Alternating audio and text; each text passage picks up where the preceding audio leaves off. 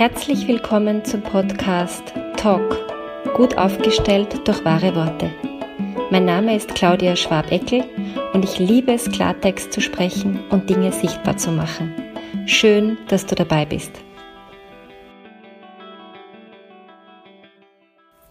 Ich möchte in der heutigen Folge ein Beispiel bringen, das mich sehr bewegt hat und ähm, mir wieder aufgezeigt hat, wie schwer es manchen Menschen fällt, ähm, für sich und für ihren Raum und für ihre Bedürfnisse einzustehen.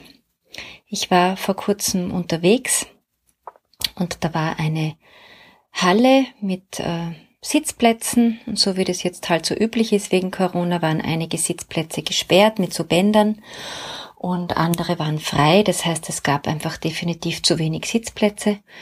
Und da war eine Familie mit zwei Eltern, einem circa dreijährigen Mädchen und einem Baby im Kinderwagen und deren Großeltern. Also es waren quasi vier erwachsene Menschen. Und diese vier erwachsenen Menschen haben sich zwei Sitzplätze quasi geteilt. Und in einem Moment war die Mutter gerade mit dem Baby beschäftigt, ähm, weil es geweint hat und der Vater ist der dreijährigen Tochter nachgelaufen, wie das halt so ist. Und die Großeltern haben äh, gerade in eine andere Richtung geschaut, äh, sprich das Zeug von ihnen lag zwar rund um die Plätze herum, nicht auf den Plätzen, aber also wirklich ganz in der Nähe, aber es saß niemand auf diesen Plätzen. Und dann kamen zwei ähm, ich hätte gesagt, nicht mal 30-jährige äh, Menschen, ein Paar, beide äh, sehr gestylt und ähm, in sehr mm, luxuriös wirkendem Gewand und äh, Taschen und so, mit großen Handy-Displays und haben sich auf diese zwei Plätze gesetzt. Und der Vater ist dann ganz nach kurzer Zeit zurückgekommen und hat ähm, zuerst auf Deutsch versucht zu sagen, dass das also ihre Plätze sind und dass die besetzt sind. Ähm, und die zwei haben nicht reagiert. Also es war irgendwie nicht ganz klar, ob sie Deutsch sprechen oder nicht. Dann hat er es auf Englisch probiert und ähm, die haben definitiv mitgekriegt, dass diese Plätze besetzt sind, weil also auch wenn sie irgendeine ganz fremde Sprache gesprochen hätten, dann äh, wäre die Körpersprache und die Aussage wirklich eindeutig genug gewesen. Und äh, sie sind einfach sitzen geblieben. Und der Mann war dann irgendwie so leicht konsterniert und wusste nicht recht, was er machen soll. Dann kam die Frau zurück und hat auch groß geschaut. Dann kamen die Großeltern, haben sich umgedreht, haben auch groß geschaut. Ähm, und so blieb das eine ganze Weile. Und ich habe mich so zusammenreißen müssen, dass ich nicht aufstehe und meine Stimme ihnen zur Verfügung stelle, weil ich das einfach ganz unmöglich gefunden habe, diese Situation.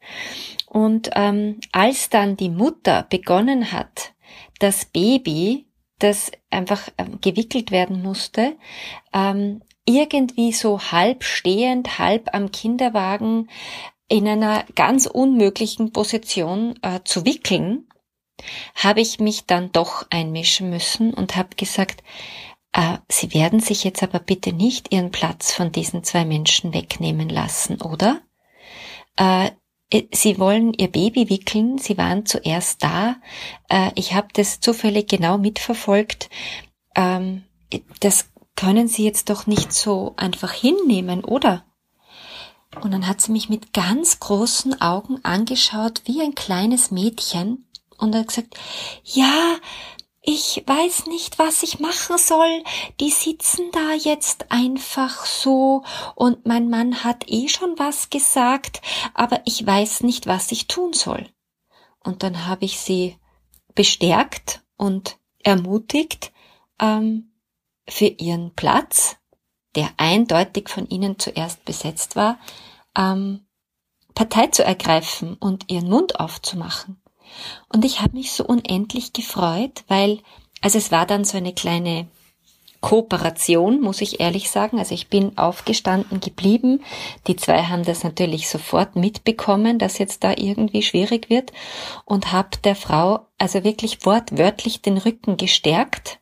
Also ich habe mich hinter sie gestellt und habe gesagt, sagen Sie, dass das Ihr Platz ist.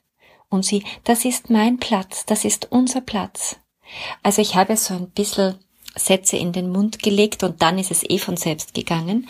Und diese zwei waren wirklich so dreist, ähm, dass sie zuerst sitzen geblieben sind und ich, sie wollte dann schon klein beigeben, die Mutter. Ich gesagt, nein, nein, bleiben Sie stehen und warten Sie, bis Sie weg sind. Ähm, und erwähnen Sie nochmal, dass Sie das Kind wickeln müssen.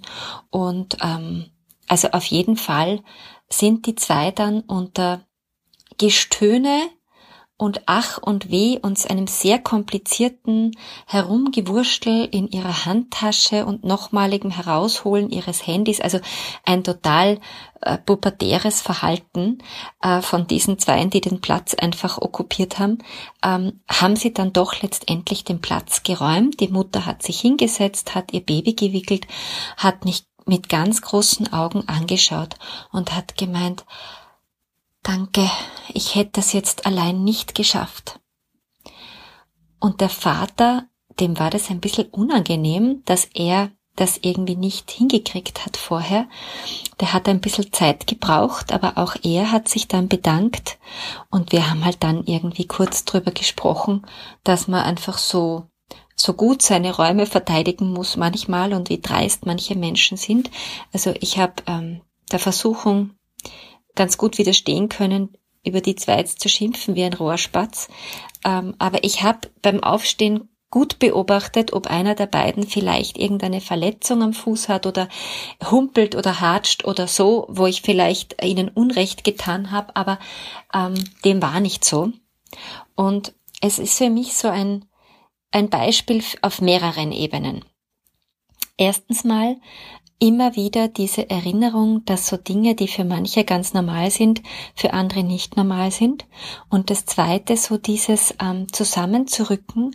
Und wenn man beobachtet, dass jemand wirklich zuerst da war, egal ob das jetzt beim Bäcker ist oder beim äh, Anstellen für irgendeinen äh, weiß ich nicht was Besuch, also einfach wenn, wenn man beobachtet hat, jemand war zuerst da, dass man dann durchaus auch das formulieren darf und mithelfen darf der Person, die betroffen ist, auch wenn man selbst gar nicht betroffen ist.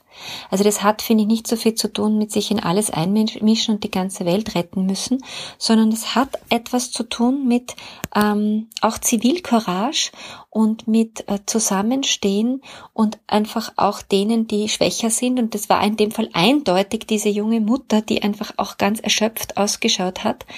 Ähm, um ihr Unterstützung zu geben. Also es, es geht hier nicht darum, äh, zu erzählen, wie super ich war in dem Moment, weil es war für mich auch eine sehr herausfordernde Situation, weil wie gesagt, die Retterin in mir äh, hätte schon zehn Minuten vorher gern was gesagt, ähm, sondern es ist eher so eine Ermutigung, ähm, präsent zu sein und nötigenfalls ähm, einfach mitzuhelfen, eine Situation zu klären, wenn man merkt, die betroffenen Personen schaffen es gerade nicht alleine.